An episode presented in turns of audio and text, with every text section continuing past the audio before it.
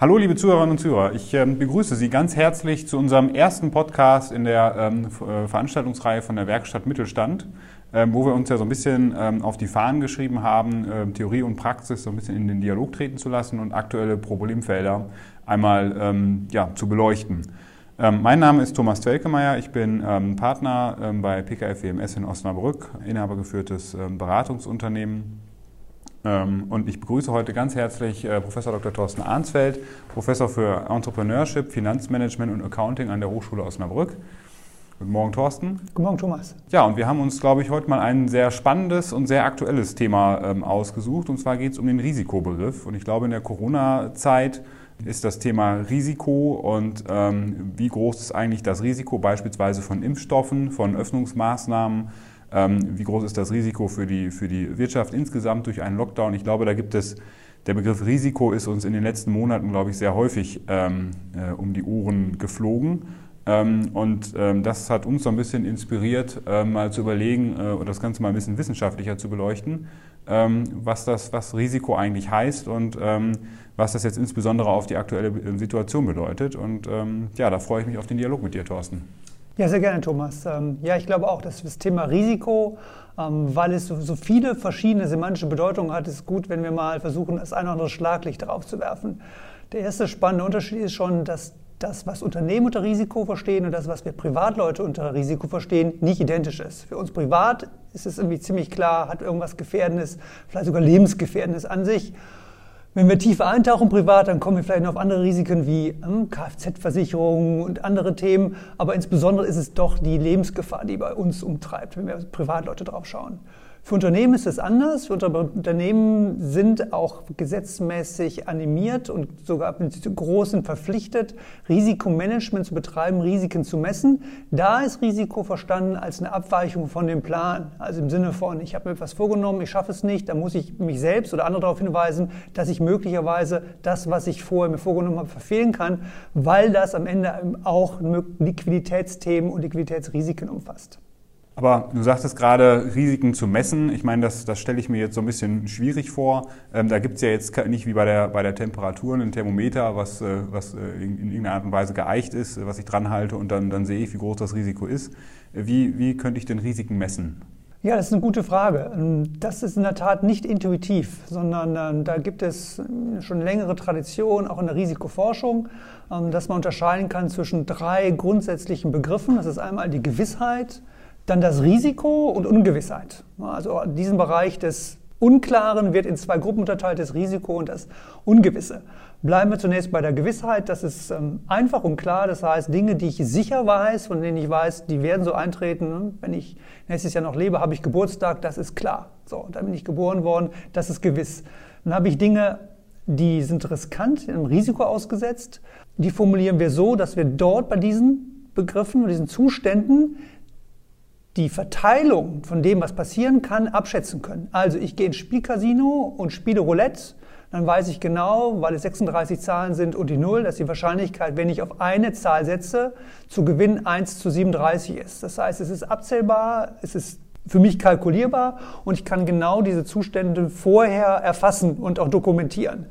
Bei der Ungewissheit ist es anders. Bei der Ungewissheit ist es tatsächlich so, dass wir wie bei Erdbebenrisiken oder Naturkatastrophen nicht abschätzen können, ob es kommt und wann es kommt, sondern können vielleicht vermuten, dass es irgendwann kommt, aber selbst das ist unklar. Also der Zeitrahmen und die Auswirkungen sind unklar und das ist ungewiss. Ähm, es gibt auch in der Finanzwelt dazu einen Begriff, ähm, der nochmal diese Ungewissheit abbildet und der auch in den letzten Jahren immer mal wieder in die Diskussion Einzug genommen hat. Das sind die sogenannten schwarzen Schwäne, die auch beschreiben, dass irgendetwas passiert und eben verdunkelnd irgendwas passiert mit gravierenden Auswirkungen. Ähm, ganz spannend ist, dass wir Menschen uns, wenn wir damit konfrontiert sind mit den unterschiedlichen Situationen, uns tendenziell irrational verhalten. Also nicht nüchtern kalkulieren, wie sollten wir uns verhalten, sondern irrational. Ich mache das mal an einem Beispiel deutlich. Wir versuchen beispielsweise uns gewissen Scheinsicherheiten zu unterwerfen. Ein ähm, schönes Beispiel dafür war die Zeit, als ähm, der HIV-Virus ähm, uns in der Bevölkerung große Sorgen bereitet hat, Ende der 80er Jahre, Anfang der 90er Jahre. Da haben sich viele Menschen ähm, sogenannten Scheinsicherheiten hingegeben und gedacht, ach komm, mich erwischt es doch nicht, ich muss mich nicht wirklich danach verhalten, es wird immer die anderen sein. Das ist ein Verhalten, das uns sehr häufig begegnet, dass wir das Risiko von uns wegschieben und eher auf die andere Seite des Tisches schieben, um uns besser zu fühlen. Zweiter Punkt, ähm, bei der Ungewissheit das ist auch sehr schön, wie man mit möglichen Erdbebenschäden umgeht. Ähm, es gibt zwei, drei große Regionen in der Welt, die im großen Erdbebenrisiko ausgesetzt sind. Eines ist bei Istanbul, eines ist der berühmte St. Andreasgraben in Kalifornien. Und ähm, die Menschen blenden das Erdbebenrisiko aus. Gut, weil sie dann eine höhere Lebensqualität haben, aber vielleicht weniger gut, wenn sie ihre Zukunft tatsächlich absichern wollen. In der ähm, Risikoforschung gibt es dazu ein schönes Beispiel, das ist die sogenannte Truthahn-Illusion. Das ist in den USA, wenn die zu Thanksgiving ihre Truthähne vorher anfüttern und der Truthahn eigentlich Angst vor Menschen hat, aber wenn er nach 100 Tagen, nach 99 Tagen gefüttert wurde und der Truthahn jeden Tag das Gefühl hat, Mensch, dass hier mein Best Buddy da reinkommt und nicht erwartet, dass am 100. Tag dann der Best Buddy am Ende ähm, andere Dinge mit ihm vorhat. Ja, also ich meine, ähm, dann ist ja sicherlich das Thema Kommunikation von, von Risiken ein, ein, sehr entscheidender Punkt, weil ich meine, ähm, wenn ich dem Truthahn jetzt äh, vorher gesagt hätte, was, was auf ihn zukommt, hätte er sich im Zweifel anders verhalten. Ähm, und ähm, so ist es so ist bei uns ja auch teilweise. Also was, was macht die Kommunikation von Risiken denn so, so schwierig? Ich bleibe dabei bei der Erläuterung mal bei uns als Individuen und schaue mal nicht aufs Unternehmen als Organisation weil dort die Komplexität äh, steigt. Insbesondere, was uns ähm, die, das Verständnis schwierig macht, sind zwei Aspekte. Es ist einmal Wissensdefizite und äh, psychologische Aspekte. Wir tendieren dazu, Zahlen, Informationen gerne genauso abstrakt anzunehmen, wie sie uns gesagt werden. Beispiel dazu, ähm, in der Covid-Krise äh, wurde regelmäßig kommuniziert, gerade am Anfang, dass die US-Amerikaner die höchsten Anzahl an Covid-Erkrankten haben. Ja, klar, sind ja auch über 300 Millionen US-Amerikaner, verglichen vielleicht mit ähm, 16 Millionen Niederländern. Also da das in Relation zu setzen, ist in den Quellen, die ich verfolgt habe, in weitesten gehenden Fällen vernachlässigt worden. Ähm, das heißt, wir haben keine Relation. Zweites Beispiel dazu war die zu Beginn der ähm, Impfkampagne die Frage, wie ist denn die Wirkung von AstraZeneca? Wer soll den AstraZeneca-Impfstoff tatsächlich bekommen? Und dann kam die Information, AstraZeneca ist nur zu 70 Prozent wirksam. Was bedeutet das denn? Da haben sich nicht so viele drum gekümmert. Wenn man versucht hat zu verstehen, was es bedeutet, dann glaube ich, äh, bin ich so, bin ich überzeugt davon, wären viele viel entspannter gewesen. Denn die 70 Prozent bezog sich auf eine Studie, bei der rauskam, dass die schweren Fälle alle vermieden werden konnten. Also das, was uns umtreibt, wenn wir erkranken, ob wir wirklich schwer erkranken, das konnte vollständig vermieden werden. Nur die leichteren Erkrankungen wurden nicht vollständig äh, in dieser einen Kohorte, die gemessen wurde, wurden nicht, wurden nicht vollständig eliminiert. Also das eigentlich das große Risiko, kann ich schwer erkranken, wurde vollständig eliminiert. Das wurde auch in der Diskussion so lange nicht so deutlich gemacht worden von denen, die damit kommunizieren. Eine Lösung wäre, Dinge in Relation zu setzen. Also äh, als die 100.000 US-Amerikaner erkrankt waren, zu sagen, wie viel Prozent der Gesamtbevölkerung sind denn erkrankt. Das haben wir übrigens, das ist ganz spannend, in den Beipackzetteln ähm, geändert vor einigen Jahren. Da steht jetzt tatsächlich explizit drin, ähm, wie hoch die Wahrscheinlichkeit immer gezählt in 1 zu 100 Fällen sein kann für bestimmte Nebenwirkungen, die einen erwischen. Ähm, das macht es zwar unangenehmer, weil es konkreter wird, aber es wird eben dadurch auch plastisch und verständlicher. Also ich glaube, ähm, der, der, psychologische Aspekt, den du angesprochen hast, ist ja ein, ein, ein sehr entscheidender. Also ich glaube, ähm, wenn ich jetzt auf die ähm, auf die Wahrscheinlichkeiten dort draufgehe und das, wie du auch ähm, angekündigt hast, das, das spielt sich in den, ähm, in den Medien ja teilweise auch nicht, nicht so richtig wieder. Also wenn jetzt ein, ähm, ja, schwerer Fall bei einem, bei einem, bei einem äh, als Impfnebenfolge eingetreten ist, dann ähm, ist das natürlich äh, wahnsinnig präsent, weil es ein Fall ist, aber die Grundgesamtheit ähm, ist, ist, ist dann natürlich im Zweifel nicht hinreichend beleuchtet. Also ich glaube, dieser psychologische Aspekt ist da ja ähm, wahnsinnig wichtig. Also was, wie, wie würdest du das einschätzen? Welche, welche Rolle spielt das eigentlich äh, genau? In der Evolution für uns eine wichtige, also auch gerade wie wir damit umgehen, die uns bei manchen Dingen auch wirklich hilft. Ich will das gleich deutlicher machen, äh, aber manchmal eben auch eine Falle stellt. Wir haben bei uns sogenannte Spiegelneuronen, wie die Mediziner die bezeichnen. Das heißt, wenn ich mich im Spiegel ansehe und sehe irgendwas für mich unvorteilhaft ist, dann habe ich eher das, das, Gefühl, alles ist unvorteilhaft. Also ich neige dazu, Dinge tatsächlich sofort zu dramatisieren. Also wenn ich einmal schlecht, boah, alles wird schlecht.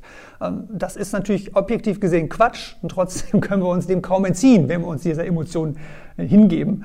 Ähm, das führt dazu, dass wir eben Dinge entweder dramatisieren oder auch bagatellisieren. Ähm, das ist ganz schön deutlich geworden, als dieses dramatische Erlebnis vor 20 Jahren 9-11 passiert ist als da im Rahmen dieses, dieser Attentate drei Flugzeuge zum Absturz gebracht wurden. Danach wollte keiner mehr fliegen, sondern alle US-Amerikaner sind lieber ins Auto gestiegen, um die Entfernung zu überbrücken, die sie zu überbrücken haben. Total verständlich. Objektiv gesehen natürlich sind sie höhere Risiken eingegangen, als danach weiter zu fliegen, weil es gibt statistisch nicht kein sichereres Verkehrsmittel als das Flugzeug. Und trotzdem fühlten sich alle besser, war aber rational gesehen die falsche Entscheidung. Was positiv dabei ist, ist, dass wir, wenn wir Dinge ausblenden, natürlich auch resilienter werden. Das heißt, wir lassen es uns davon nicht so schnell verrückt machen. Und ähm, das ist ein Vorteil. Ist natürlich im Rahmen der Corona-Krise nicht nur ein Vorteil, wenn wir dann Risiken eingehen und erkranken tatsächlich, äh, dann merken wir es zu spät. Also gerade die Corona-Krise zeigt sehr schön, wo das einerseits positiv ist, das heißt, es hilft uns, ähm, bei uns zu bleiben und resilienter zu werden. Andererseits ist uns im Durchschnitt auch animiert, bestimmte Dinge zu tun, weil wir glauben, na, uns trifft es schon nicht, es wird schon eher nur die anderen treffen. Also du hast es angesprochen, das Thema Resilienz versus ähm, Übertreibung. Ähm, ich glaube, irgendwo, wenn man ähm, sich, sich selbst auch reflektiert auf die ersten Monate der Corona-Pandemie, ähm, lag, glaube ich, so das, was man, was man selbst durchgemacht hat, von, von, von einem Tag zum anderen, aber auch was die Mitmenschen dort, wenn man die im Gegensatz beobachtet hat, ähm, wie die reagiert haben, ähm, ich, ich glaube, das ist ja eine, eine, ein sehr schwieriges Verhältnis. Also wo muss ich jetzt dann tatsächlich ähm, ja, in Anführungszeichen entspannt bleiben und mich mit, mit äh, zurücklehnen und sagen, ich gucke mir mal ähm, ein paar Wahrscheinlichkeiten an und überlege mal, macht das, macht das jetzt wirklich Sinn und wo ist wirklich der, der andere, ich sag mal, auch positive Effekt dann äh, vorteilhafter. Ähm, dass ich, dass ich im Zweifel, ähm, obwohl die, die, die Wahrscheinlichkeit objektiv betrachtet gar nicht so groß ist, um halt eben ein, ein Thema zu bewältigen, im Zweifel doch mal ein bisschen bewusst übersteuere. Also wie, wie gehe ich damit um und, und was, was, was lerne ich daraus? Ich glaube, es ist hilfreich und so habe ich auch ähm, das für mich und äh, mein soziales Umfeld etabliert, dass wir Dinge versuchen tatsächlich in Größen zu bringen, die uns irgendwie relevant sind. Also wie, wie, viel trifft das? Einer von 100, einer von 1000, zwei von 1000 und wie viel treffe ich auch? Also das Ganze für mich mit, mit Leben zu füllen, um dadurch auch vielleicht Verhaltensregeln für mich selber ableiten zu können. Ne? In der Tat, wenn ich jetzt äh, in den Bergen wäre und würde keinen treffen, dann kann ich auch mit, nicht mit Corona erkranken. Aber wenn ich ähm, auch mit Unternehmen unterwegs bin und treffe jede Woche 30 Unternehmer, ähm, dann ist das die Wahrscheinlichkeit höher. Das kann ich, darf ich für mich nicht ignorieren. Ich glaube, dass es gut ist, ähm, um deine Frage zu beantworten, wenn wir vielleicht so drei Ebenen unterscheiden. Ähm, ich habe die Unternehmen zwar rausgelassen, aber ich will trotzdem nochmal einen kleinen Seitensprung dorthin machen, weil auch da gibt es Dinge, die wir beobachten können, die tendenziell unterschätzt werden. Wenn wir uns mit Risiken befassen, befassen wir uns ähm, vielleicht mit Lebensmittelvergiftungen auf unternehmerischer Seite, wie Koppenrad und Wiese vor, vor vielen Jahren. Risiken, die wir typischerweise nicht betrachten oder zu gering betrachten, sind das, was wir unter Cyberrisiken verstehen. Ja, jedes Mal, wenn ein Passwort geklaut ist, denken wir, hui, ups, ähm, könnte auch meins sein, wir ändern es aber trotzdem nicht. Also die Cyberrisiken werden tendenziell äh, nach wie vor unterschätzt. Und der zweite Aspekt sind die sogenannten strategischen Risiken. Das heißt, Geschäftsmodell ändert sich.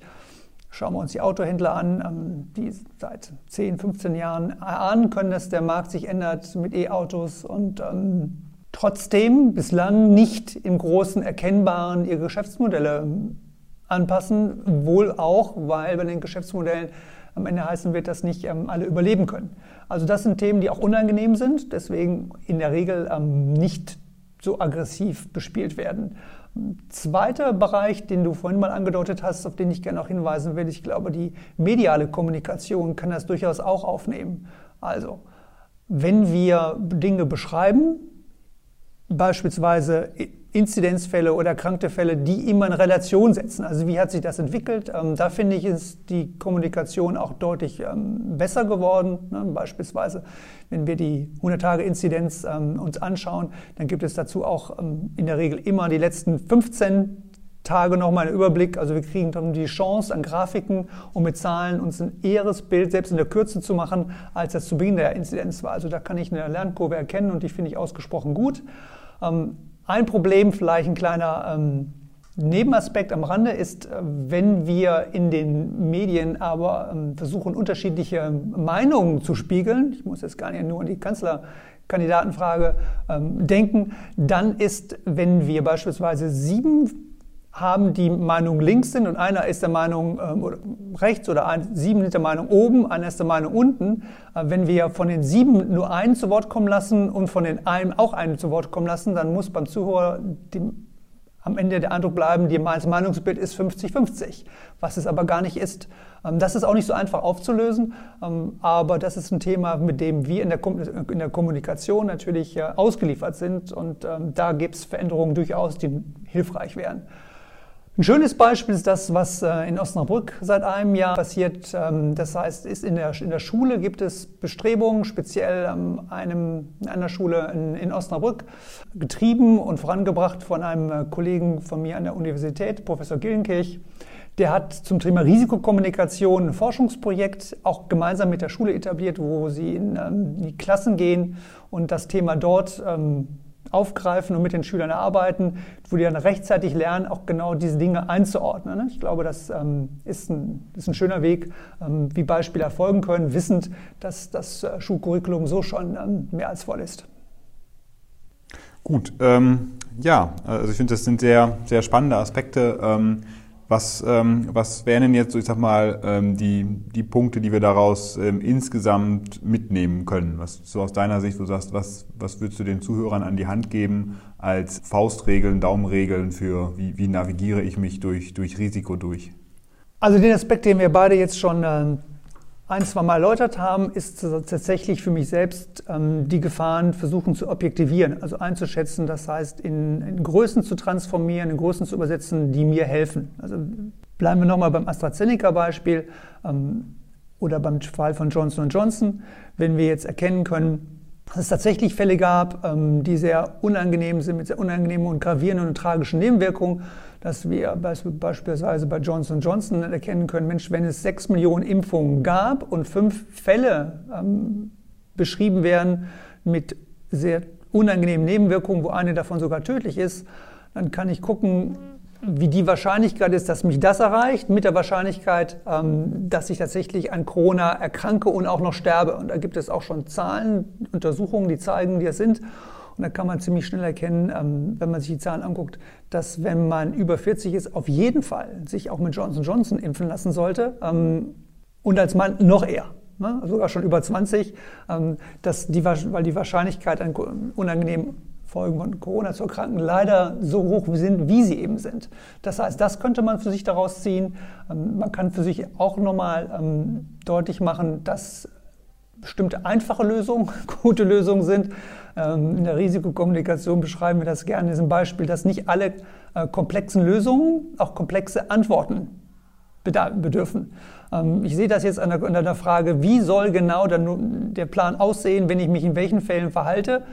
Ähm, die Antwort ist doch ganz klar. Ähm, wir alle sind aufgerufen, die Kontakte zu minimieren, so schwierig das auch ist. Ne? Natürlich, mir persönlich wird das auch enorm schwer. Wir müssen Kontakt, die Kontakte möglichst gering halten. Kein noch so gutes Stufenverfahren kann uns diese Basiserkenntnis nehmen. Wenn wir die AHA-Regeln einhalten und tendenziell zu Hause bleiben, dann werden wir auch durch diese Pandemie im Sommer durch sein oder spätestens Ende des Sommers. Wenn wir es nicht tun, weil wir das Gefühl haben, wir halten es nicht mehr aus, ähm, dann ist es unklar. Mhm. Ja, ich glaube, wir haben eine ganze Menge gelernt ähm, in den letzten ähm, äh, 20 Minuten. Ich fand es auf jeden Fall wahnsinnig spannend, fühlte mich an vielen Stellen ein bisschen zurückerinnert an, ähm, an die Zeit aus meinem Studium, wo man sich ja genau mit solchen Modellen dann äh, auch mal auseinandergesetzt hat. Und es zeigt mir auch, es, es hilft einem immer wieder, ähm, äh, sich mal zurückzulehnen und zu überlegen, was ist jetzt eigentlich gerade das Problem, was ist die Situation, vor der ich stehe, ähm, so ein paar Dinge mal ins Verhältnis zu rücken ähm, und daraus halt eben dann auch Entscheidungen ähm, abzuleiten. Ich finde, das, das ist immer gut, sich sowas nochmal zu, zu vergewissern. Also mir hat es auf jeden Fall ja nochmal ein paar Dinge vor Augen geführt ähm, und ähm, ich hoffe, dass man da auch sein, sein Verhalten ab und zu mal so ein bisschen überdenkt und äh, manchmal ein bisschen rationaler handeln kann und weniger emotional. ein super spannendes Thema. Vielen herzlichen Dank für den, für den Austausch. Allen Zuhörern und Zuhörern natürlich auch ganz herzlichen Dank, dass Sie uns die Zeit geschenkt haben. Ja, ich bedanke mich ganz herzlich und ähm, bleiben Sie gesund, bleiben Sie wachsam und ich freue mich auf den nächsten Podcast. Ja, Thomas, vielen Dank.